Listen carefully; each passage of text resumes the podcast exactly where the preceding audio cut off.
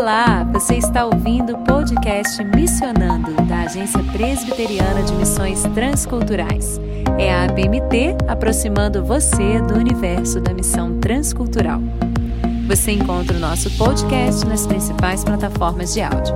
É só seguir, curtir e compartilhar.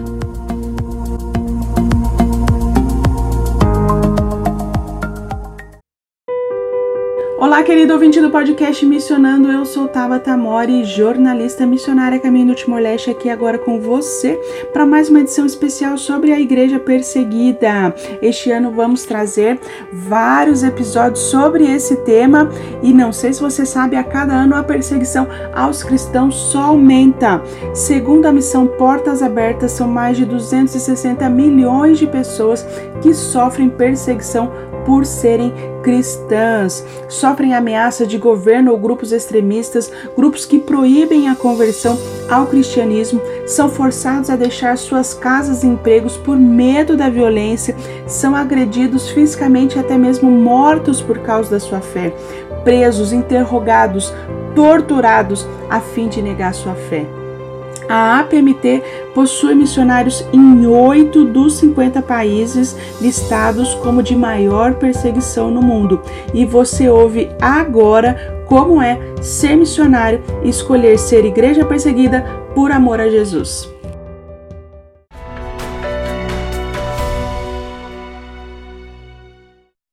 Nós estamos num país da região do Oriente Médio, e como a maioria dos países daqui da nossa região, a religião predominante é o islamismo. Então nós temos uma, uma população que no nascimento, quando eles ganham aí a documento de nascimento, já vem escrito lá qual é a religião, isso para a população local, isso não acontece com os estrangeiros que nascem aqui, e eles já assim já se autodenominam muçulmanos para aqueles que nascem no país, a pessoa não tem uma opção de escolha de religião. Nós temos aqui algum um grupo pequeno de cristãos locais. Importante a gente fazer uma diferença entre os cristãos estrangeiros e os cristãos locais, porque o tratamento e a liberdade religiosa ela tem uma variação muito grande dentre esses dois grupos. Vamos fazer o foco então nos cristãos locais, onde sim nós temos um, um pequeno grupo de cristãos nós temos contato e convivemos com alguns deles, mas esse pequeno grupo tem, de fato, encontrado muita dificuldade, até mesmo para se reunir. Uma das coisas que mais tem acontecido com eles é um monitoramento por parte das, das autoridades. Dentro do contexto social, e que é um desafio, a gente percebe e vê que, embora eles defendam uma aparente igualdade entre os homens e as mulheres, a gente vê de uma forma muito clara que as mulheres, elas, podemos dizer que elas chegam a ser menosprezadas, até a própria lei do país já traz isso de uma forma muito clara, onde ele permite que o homem tenha até quatro mulheres. Então, com isso, nós temos famílias grandes, com muitos filhos, e com isso, fatalmente, os pais não conseguem dar uma educação, uma atenção para cada um dos filhos. A gente conhece famílias com duas, três esposas, e com cada esposa eles têm uma média de às vezes quatro, cinco, às vezes até seis filhos. Então as famílias são grandes e com isso a gente percebe que esse relacionamento familiar sempre acaba trazendo problema de relacionamento. Então são famílias com dificuldades, famílias quebradas e que precisam de fato receber uma palavra de esperança e conhecer o nosso Salvador. O país que a gente está, ele ele ocupa aquela lista da portas abertas, né, de perseguição aos cristãos, mas isso não impede que pessoas venham para cá, vivam e compartilham e compartilhem assim a mensagem do evangelho.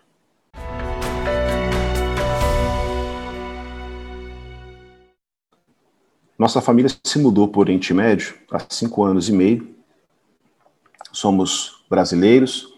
Eu sou casado, temos um casal de filhos. Um, o menino é o mais velho e eles chegaram já aqui na região do Oriente Médio ainda bem pequenininhos. Eu nasci no sul do Brasil e dentro desse processo de formação até chegar no campo, Deus me deu a oportunidade de cursar odontologia e foi exatamente no meio desse curso, quando eu entendi que Deus estava me chamando para o ministério, para o trabalho transcultural, para o contexto do mundo islâmico. Naquela época, a gente não tinha a menor ideia de qual país que nós iríamos ser enviados. Eu me apresentei ao conselho da igreja. O meu pastor, então, ele me aconselhou, já que você pensa em Oriente Médio, Deus colocou você nesse curso, ele deve ter com certeza algum propósito nisso. Eu creio que vai ser uma ferramenta útil no campo. Então você termina o seu curso de odontologia, quando você terminar, você volta aqui para o conselho, a gente conversa novamente, para aí você seguir os passos e se preparar fazendo o curso teológico. Então foi assim que a gente trilhou esse caminho, um processo de preparação. É, é longo, mas valeu a pena cada cada tempo, cada mês, cada viagem, cada sala de aula. É muito importante essa fase de preparação e não ter pressa em, em deixar o Brasil para ir para o campo, porque o preparo ele é fundamental para a sua permanência, para o seu trabalho evangelístico em si e para que você também sustente você e sua família no campo de uma forma saudável. Então, após concluir o seminário, uh, eu fui pastor no Brasil por um período de aproximadamente quase 10 anos quando no final desses 10 anos a gente já iniciou a fase de preparo com a PMT, cumpriu os pré-requisitos de uma forma mais específica. E ao final desse período, a agência nos orientou em relação a algumas possibilidades de campo dentro do contexto islâmico, e que quando você tem uma ferramenta, uma profissão, ele abre muitas oportunidades nesse contexto do Oriente Médio, que a condição de visto sempre tem trazido muito problema, ainda mais nessa época agora, com pandemia, os países estão cercando essa questão de visto.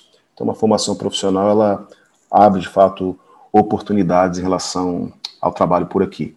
Então, para você que está fazendo o seu curso, a sua universidade, muitas vezes a gente ouve, talvez, de pais, de pessoas próximas, que o objetivo de um curso é você estabelecer, ter uma clínica, um consultório, ou uma firma de engenharia, algo assim. Então, eu creio que vale a pena você pensar se Deus não está te dando essa profissão para você servir em contextos fechados, como aqui no Oriente Médio, que é com certeza uma, uma porta de entrada quando você se apresenta como profissional e você vem já com isso em mente de vou para aquela região do mundo carente, uma região talvez não aqui como no deserto, mas quem sabe em outro campo aí que Deus possa te chamar, onde os cristãos são perseguidos e existe muita limitação para a entrada.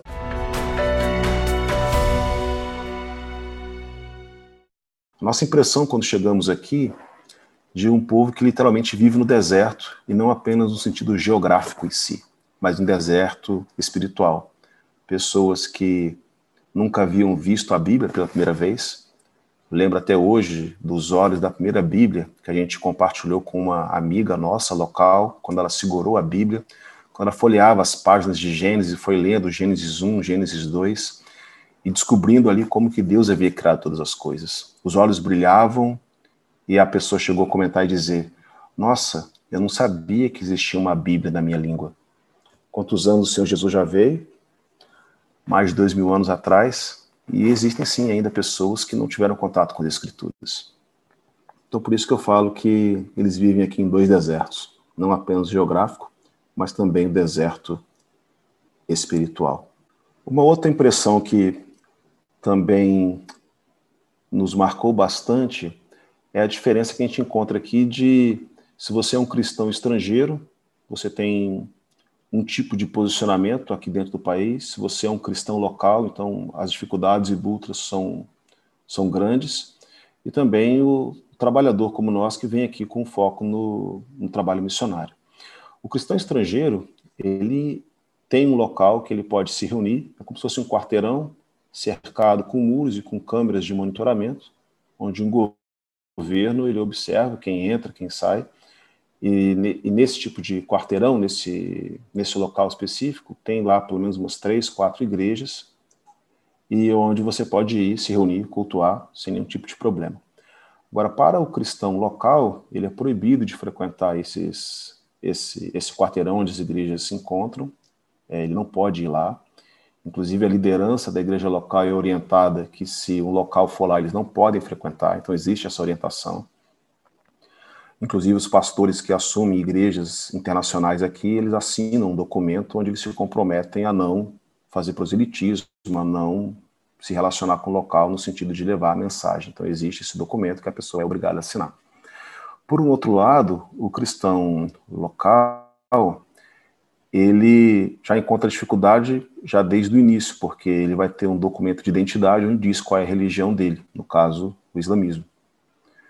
E quando ele se converte, fazer uma mudança no documento talvez nem seja o maior dos problemas, porque a família, quando descobre, com certeza vai tratá-lo com desprezo ou tratá-la com desprezo, ele vai ser uma vergonha para a tribo, para a comunidade, muitas vezes ele perde o pai, perde a mãe, no sentido que eles não, vai, não vão mais considerar aquela pessoa como parte da família.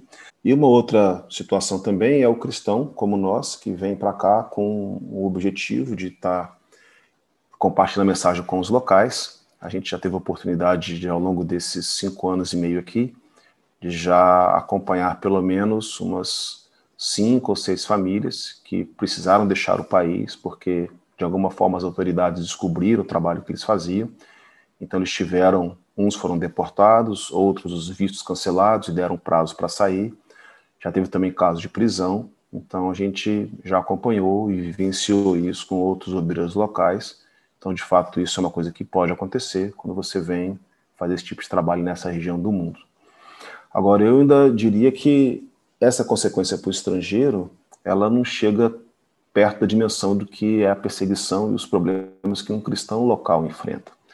Por exemplo, nós temos acompanhado cristãs locais, uma especificamente que tem vivido um período de bastante intensa perseguição por parte da família, mas de uma forma mais direta pelo marido, que tem ameaçado ela ao longo dos últimos meses, que se ela não voltar para a fé dela antiga, ele tem ameaçado ela com divórcio. Mas Deus tem sido muito gracioso nesse processo todo, mas é algo que acontece. Então, o cristão local e as pessoas que seguem o Senhor Jesus aqui, eles encontram de fato uma resistência muito grande da, da família e da, da tribo, né? Porque aqui é uma sociedade muito tribal de onde eles vivem. Você talvez poderia me perguntar, e você sente medo de estar aí? Eu diria que quando a gente está caminhando no centro daquilo que é a vontade de Deus, a gente está no lugar mais seguro que a gente pode estar. Então a gente vem para cá com a certeza de que o Senhor nos quer aqui, o chamado de Deus é muito claro. Tem até um versículo que a gente sempre usa e que tem caminhado junto conosco, nos fortalecido, que fala assim: Portanto, em nada considero a vida preciosa para mim mesmo, contanto que complete a minha carreira e o ministério que recebi do Senhor Jesus para testemunhar do Evangelho da graça de Deus. Um texto lá em Atos 20, 24.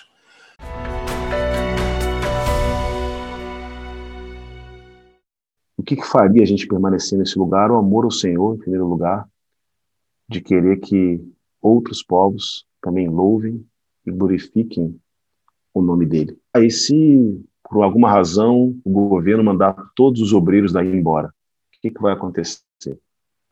Interessante que um país próximo aqui de onde a gente está, está envolvido em guerra, aqui na nossa região, praticamente todos os obreiros deixaram o país. Obreiros que estavam lá por 5, 10 anos, praticamente todos eles saíram. A gente temos alguns conhecidos que estavam lá e a notícia que chegou para a gente é que não ficou nenhum obreiro. Todos foram embora obreiros que conhecem que locais, alguns locais cristãos convertidos que perderam suas vidas, outros obreiros que também foram mortos. Mas a pergunta é como é que ficou a igreja? A igreja continua crescendo. Temos notícia de pessoas onde os de famílias onde os homens haviam sido, haviam sido transformados, agora suas esposas também estão sendo transformadas. Então, mesmo sem a presença dos obreiros, a igreja do Senhor continua crescendo. O reino do Senhor continua crescendo. Isso nos faz, nos faz lembrar que o Senhor da igreja não é o obreiro, não é o missionário.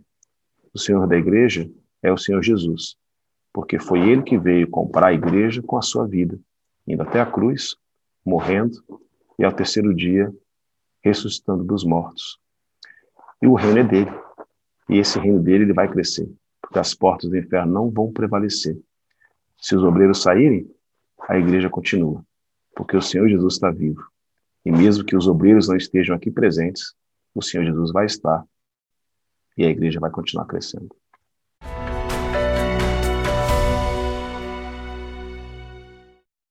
Você que está ouvindo pode estar perguntando: e agora? Como que eu posso me envolver? O que, que eu posso fazer? Bem, você pode vir, você pode orar, você pode interceder pelo trabalho, mas eu diria que para você que pensa em vir, uma formação sólida é muito importante para você permanecer aqui nessa região. Formação profissional que seria útil nessa região do mundo, com certeza na área da saúde, você é médico, dentista, fisioterapeuta, existem sim possibilidades e outras profissões na área da saúde. Nós que somos do Brasil, na área do futebol, sempre é uma porta aberta. Você que é educador físico, trabalhar na área de futebol como técnico, existe condição de conseguir visto. Ou até mesmo na área de cozinha e de gastronomia, né? Também existe possibilidades. Então, existem campos, os campos estão precisando de trabalhadores, Aqui nós também estamos precisando. Então, você que com a sua formação profissional devidamente preparado do ponto de vista missiológico e teológico, existe sim uh, grandes possibilidades de envolvimento, de participação na, no trabalho aqui na região do Oriente Médio. Mas eu creio que o maior desafio de você estar numa região como essa é de você ter a oportunidade de, de fato, levar o evangelho para aqueles que ainda não ouviram. Para aqueles que nunca ouviram falar que Deus amou o mundo, que enviou Jesus para morrer na cruz uma mensagem em uma determinada região do mundo que é inédita. Aqui ainda existem tribos que moram nas montanhas que não tem nenhum versículo da Bíblia traduzido. Gostaria de deixar alguns pedidos de oração por nós, pela nossa família, pelo momento que vivemos aqui, com o que todos vivem no mundo, né, da pandemia, o lockdown. Quando você está num país isolado, a, essa questão da solidão parece que ela vem mais forte, porque questão familiar sempre bate uma saudade, né? A gente também sente saudade. Uh, orar pela, pelos cristãos locais, porque eles têm sido monitorados, é, a, as autoridades têm monitorado para que eles não se encontrem, então com isso a igreja local deixa de se reunir, deixa de estar junto, né? E é sempre um período em que eles oram juntos, se fortalecem, então isso não tem acontecido pela pressão das autoridades. Então orem pela nossa família, e ora também pelos cristãos locais para que eles possam permanecer firmes mesmo diante da perseguição. E ao longo da história bíblica a gente sempre tem visto que quando a perseguição vem, sempre existe crescimento, para que então através de toda essa perseguição que eles têm sofrido, que a igreja aqui local possa crescer para a glória do Senhor. Deus abençoe, que você se envolva com o trabalho, com o trabalho missionário. Quem sabe quando você pegar o mapa e olhar na região do Oriente Médio, quem sabe agora você possa olhar com olhar diferenciado e pensar, quem sabe, por que não eu servir nessa região?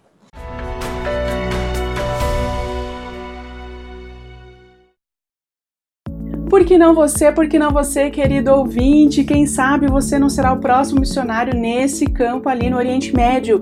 Nós guardamos o nome do missionário e do país, claro, por questões de segurança, mas eu deixo aqui embaixo o link para você fazer algum tipo de contato com eles e claro, ore por esses missionários, pela sua família, pelo crescimento da igreja em contexto de perseguição. A gente vai deixar mais alguns pedidos aqui no final do podcast, mas você ouve agora na voz da belíssima Raquel informações sobre mais cinco países da lista de perseguição. Lembrando, é só acessar portasabertas.org.br. O sexto país da lista de perseguição religiosa é a Eritreia que fica localizada no leste da África e tem como religião oficial o islamismo e o cristianismo ortodoxo.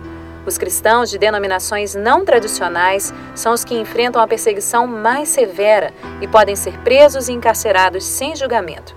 Há ainda a opressão islâmica e a ação do governo, que monitora ligações, examina atividades e conduz ataques aos cristãos, apreendendo todo o material religioso que é encontrado e danificando igrejas domésticas.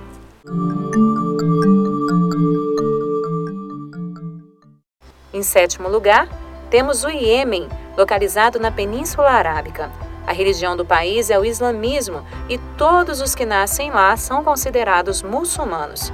Por isso, deixar o Islã é proibido e os cristãos geralmente mantêm a fé em segredo porque poderão enfrentar a pena de morte se forem descobertos.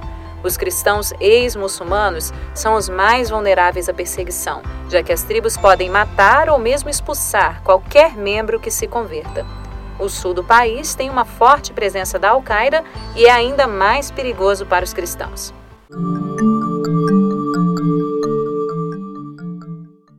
Em oitavo lugar, temos o Irã, localizado no Oriente Médio. Os cristãos iranianos ex-muçulmanos são os mais perseguidos pelo governo, família e comunidade. As igrejas secretas são frequentemente invadidas e os seus líderes e membros são presos, acusados de crimes contra a segurança nacional. As mulheres cristãs que não usam as roupas obrigatórias em público, como o véu islâmico e as roupas largas que cobrem o corpo, podem ser condenadas a multa ou açoites.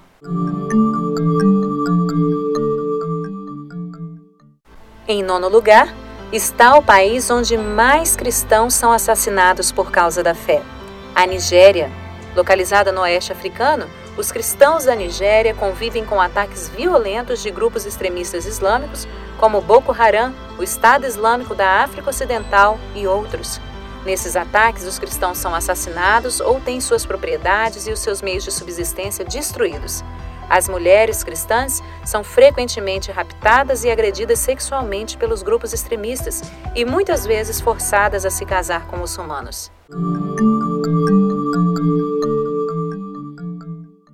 Em décimo lugar, temos a Índia, localizada no sul da Ásia e que hoje é o segundo país mais populoso do mundo. A religião predominante é o hinduísmo e os extremistas hindus usam muita violência contra cristãos de origem hindu. É comum que esses cristãos sejam atacados fisicamente e às vezes até mortos, além de estarem sob constante pressão da família e da comunidade para voltarem à antiga religião. Nove estados indianos possuem leis anti-conversão que são utilizadas para intimidar os novos cristãos.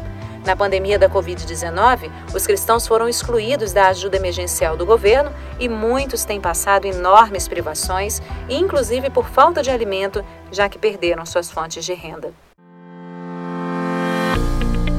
Querido ouvinte, querido ouvinte, você já sabe qual o desafio de hoje. Por que não você, querido ouvinte? Isso mesmo, o desafio desse podcast envolve oração e ação. Então, primeiro ore, ore, como o missionário disse, os campos estão brancos, precisam de trabalhadores. Orem por mais trabalhadores para trabalharem, para para serem missionários nesses locais onde a igreja sofre perseguição. Pense na sua profissão como meio de abençoar esse país e também de ver a sua profissão como portas abertas para entrar nesses países onde você não pode entrar como missionário de carteirinha. Ore também. Jesus nos ensina a orar, livra-nos do mal. Então ore com nossos irmãos principalmente os cristãos locais, para que o Senhor os livre e os proteja daqueles que lhes querem mal. Ore principalmente pela fé e perseverança dos cristãos que sofrem perseguição. Jesus disse: Bem-aventurados são vocês quando forem maltratados, perseguidos, caluniados por serem meus seguidores. Mateus 5:11. Então, que eles encontrem ali perseverança e bem-aventurança nesse contexto de perseguição. E segundo, eu desafio você também a realizar um domingo especial com o tema da igreja perseguida na sua congregação local. Leve informações do site do Portas Abertas, portasabertas.org.br. Use os nossos podcasts, olhe aqui na nossa playlist, vê o que tem sobre o assunto. Use outros materiais, promova um momento de informação e de intercessão na sua igreja. Topa o desafio? Então, ore agora e acesse portasabertas.org.br. Eu sou Tabata Mori e fico aqui agora com você.